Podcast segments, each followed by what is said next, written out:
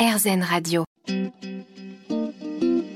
Namasté, le yoga avec Natacha Saint-Pierre. RZN Radio, nous sommes de retour dans Namasté avec notre invité aujourd'hui, Pascal Charvet-Fontanelle, qui parle de yoga dans les écoles et elle le fait en connaissance de cause puisqu'elle est elle-même enseignante et qu'elle a été formée pour enseigner le yoga au RI. Elle enseigne le yoga dans les écoles depuis maintenant plus de 13 ans.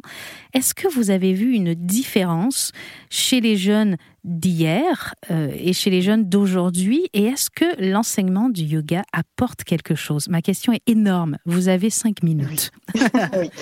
Alors déjà, euh, premièrement, bon, euh, si ça devait apporter une seule chose primordiale, c'est apprendre aux élèves à vivre ensemble. Euh, de nos jours, euh, ils vivent beaucoup avec leur portable, beaucoup avec les jeux vidéo et aux intercours, ils sont peu en lien. Donc, si justement ce lien pouvait se créer par le yoga, c'est l'étymologie du reste du mot, hein, yoga, hein, c'est le lien, c'est l'union. Et donc euh, en cours, donc je, ben, là aussi quand j'ai des nouveaux groupes, je pratique ce qu'on appelle le yama. Alors en yoga, c'est le vivre ensemble, hein, c'est l'une des premières priorités en fait, le, la première étape. on ne peut mm. pas, on ne peut pas être confiant face à un public, par exemple, si on ne connaît pas les gens. Donc, euh, je leur fais faire plusieurs types de yama. Euh, l'un d'entre eux, le plus courant que je fais, euh, c'est que je les mets en cercle, les adolescents, et je leur demande de se présenter en associant leur prénom et un geste. Alors, par exemple, Manon va dire Je m'appelle Manon et elle va faire un cœur.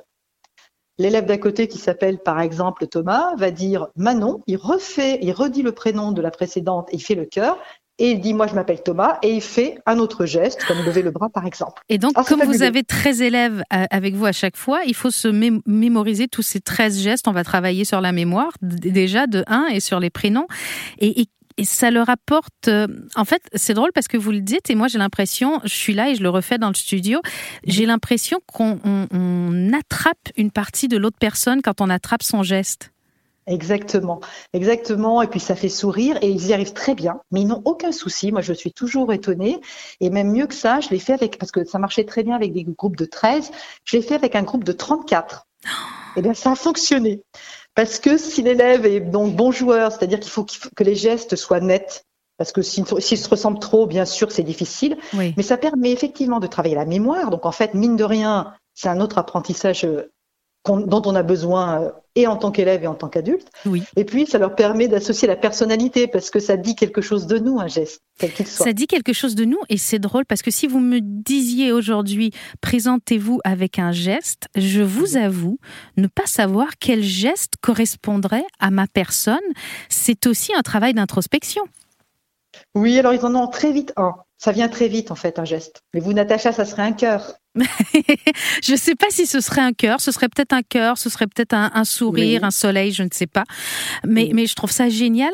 Du coup, ça m'amène à parler de la gratitude qui est... Euh, on, est dans un monde individualiste. Vous le dites, les, jeunes sont de plus en plus sur leur portable, de plus en plus euh, isolés. Euh, on, est moins le mot qui me vient à l'esprit, peut-être il est étrange, mais on est moins libre qu'à mon époque. Et est-ce que la gratitude peut aussi apporter quelque chose aux enfants si on leur enseigne à travers le yoga? Oui, alors euh, il faudrait peut-être passer par le biais des émotions que je leur apprends à nommer, parce qu'on a aussi euh, dans la gestion des émotions, c'est bien gentil de dire à quelqu'un il faut gérer tes émotions, mais quelles sont-elles tes émotions? Oui, comment on euh, fait quels ça? Quels sont les besoins? Comment on fait? Oui, parce que on connaît les émotions de base. Après, il y en a une kyrielle euh, de sous-catégories. Et effectivement, euh, la gratitude apparaît, mais cette génération-là, alors moi je la vis, puisque vous me parlez de gratitude, de, de, merci, reconnaître quelque chose, je dis souvent, quand on, mes élèves sortent du cours de français, ils me disent au revoir madame, et quand ils sortent du cours de yoga, et ça, ça vaut un trésor, ils me disent merci madame. Et ça, il y a une énorme différence. Et je ah, suppose que pour euh, un professeur, pour quelqu'un qui est attaché à la transmission, c'est les métiers où on fait un don de soi, l'enseignement, d'avoir ce merci plutôt que le au revoir, bonne journée, ça doit être énorme. Ah oui, c'est énorme. Ah oui, oui, c'est et en plus je, l'attends parce que je sais qu'ils vont me le dire et je me dis au moins ils ont compris que ça va leur faire du bien. Alors les cours de français font du bien, les cours de maths, etc. Mais ils se rendent compte que peut-être que c'est effectif. Enfin, l'avantage aussi peut-être du yoga sur un adolescent, c'est comme il lâche prise, comme vous le disiez. Eh bien, euh, tout de suite ça fonctionne et tout de suite ils rentrent dedans. Donc en fait, ils se disent trop bien, en, peu de temps, en un quart d'heure, on arrive à faire quelque chose. On revient dans un instant sur RZN Radio. Vous écoutez Namasté. Namasté, le yoga avec Natacha Saint-Pierre. On est de retour sur RZN Radio dans Namasté avec notre invité Pascal Charvet-Fontanel. L'émission touche déjà à sa fin, mais j'avais envie de parler, avant de vous quitter, de la concentration, parce que vous nous avez parlé de dharana, mais le cerveau, c'est un muscle qu'on doit entraîner quand on est fatigué, la concentration elle est difficile euh, et on sait qu'en période d'examen, on est fatigué. Comment le yoga va pouvoir nous aider à retrouver cette concentration? Alors, il y a plusieurs méthodes. Alors déjà, c'est vrai qu'une petite chose, c'est que sur la concentration, enfin, quand on entend, euh, soit quand on dit soit concentrer un enfant en cours, euh, c'est paradoxal parce que euh, c'est une injonction très très étonnante parce qu'on on, ne peut pas dire à quelqu'un soit concentré parce que ça vient de soi en fait, de l'intérieur de soi. Et un enfant, effectivement, de toute façon, vous l'avez dit tout à l'heure, ne peut pas être concentré x heures. la concentration se déjoue très facilement. Euh, moi, ce que je fais quand je vois un élève déconcentré en cours, je leur dis écoutez, vous posez tout, on pose tout, les crayons, les cahiers, tout. Vous fermez les yeux, vous posez vos mains et vous prenez quelques respirations. Et ce qui est magique, euh, ça aussi, euh, il y a des choses très très simples. Si les auditeurs sont intéressés par comment parfois se détendre très vite, mais simplement respirer, prendre quatre, grandes inspirations, quatre grandes expirations, ben, ça permet justement de revenir à soi et ensuite d'être plus concentré. Et ça marche aussi, je vous écoute parler, avec le fameux calme-toi qui, qui, ne fonctionne évidemment sur personne. On a tendance à dire aux enfants calme-toi, mais euh, si on a un, adulte en colère ou si on est soi-même en colère et que quelqu'un nous dit calme-toi, la dernière chose que ça fera, c'est nous aider à nous calmer. Euh, ça va nous énerver encore plus. Euh, je pense que c'est la même chose pour les, les enfants, les adolescents. se calmer, ça s'apprend. Ça s'apprend grâce à la respiration? Oui, surtout par la respiration. Après, par des exercices très dynamiques aussi, euh, quand on élimine les tensions. Par exemple, j'en fais faire le bûcheron. Euh, qui est un exercice où on ressemble à un bûcheron et on doit euh, inspirer, se mettre euh, donc genoux pliés, les bras en l'air et comme un bûcheron, hop, on abat la hache. Parfois, il y a des exercices de, de, justement de gestion de tension. On évacue la tension comme cela. Il y a un exercice aussi qui s'appelle la douche où sur une inspiration, on prend un pommeau de douche et puis on s'asperge d'eau et puis après on met du produit, etc. Mais parfois, pour justement pour calmer quelqu'un, étonnamment, il faut au contraire au début peut-être rentrer dans quelque chose de plutôt dynamique et après le poser. Donc en fait, les cours de relaxation que je donne, euh, d'abord c'est debout, on bouge un peu, après on est assis et enfin on est allongé.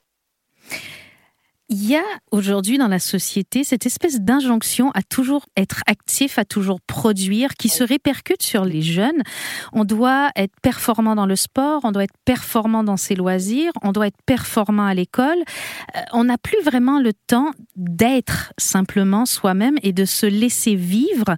Euh, en plus, avec tous les réseaux sociaux qui prennent énormément de place, on n'a plus cet endroit où on s'ennuie et où on, vit simplement, où on, est contemplatif.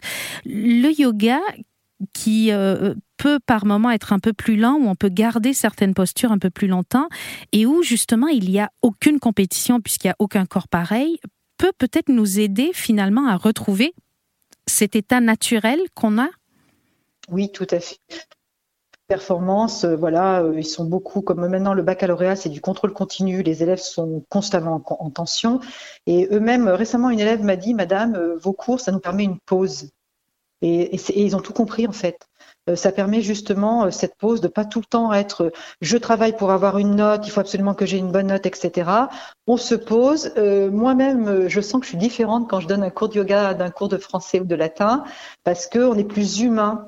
Et ce sont des endroits, comment vous dire, clos où les choses peuvent se dire en toute sérénité, confiance et confidentialité et où on peut être soi et pas dans un masque ou une personnalité au sens étymologique du terme, la persona, le masque. Il faut que socialement je sois présent performant, que je fasse plaisir à tout le monde, mais simplement soi. Et comme en fait on les ramène à soi, on les ramène à ce qu'ils aiment. Et comme en fait ce qu'ils aiment, c'est là où ils seront de toute façon heureux, c'est le but. Hein. Moi, mon, but, c'est que mes élèves ils soient dans le bien-être et le mieux-être, hein, avant tout. Franchement, si j'étais adolescente, j'aurais envie de pratiquer avec vous. Votre façon de présenter les choses me fait envie. Euh, vous avez des sites où on peut euh, aller voir ce que vous faites? Alors pour l'instant, j'ai un compte Instagram seulement, donc qui est Pascaline Relax. euh, P-A-S-C-A-L-I-N-E-R-E-L-A-X, donc Pascaline Relax.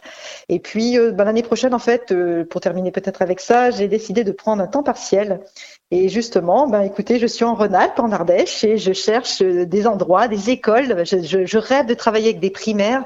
Je n'ai pas cette chance, mais avec des enfants de 5-7 ans. Donc moi, je suis libre, voilà. Je suis prête à étudier toute proposition euh, sur l'Ardèche, la Drôme. Et il y a une chose qui me plairait beaucoup, je n'en ai pas parlé, Natacha, mhm. c'est qu'en fait, on travaille aussi beaucoup sur la créativité.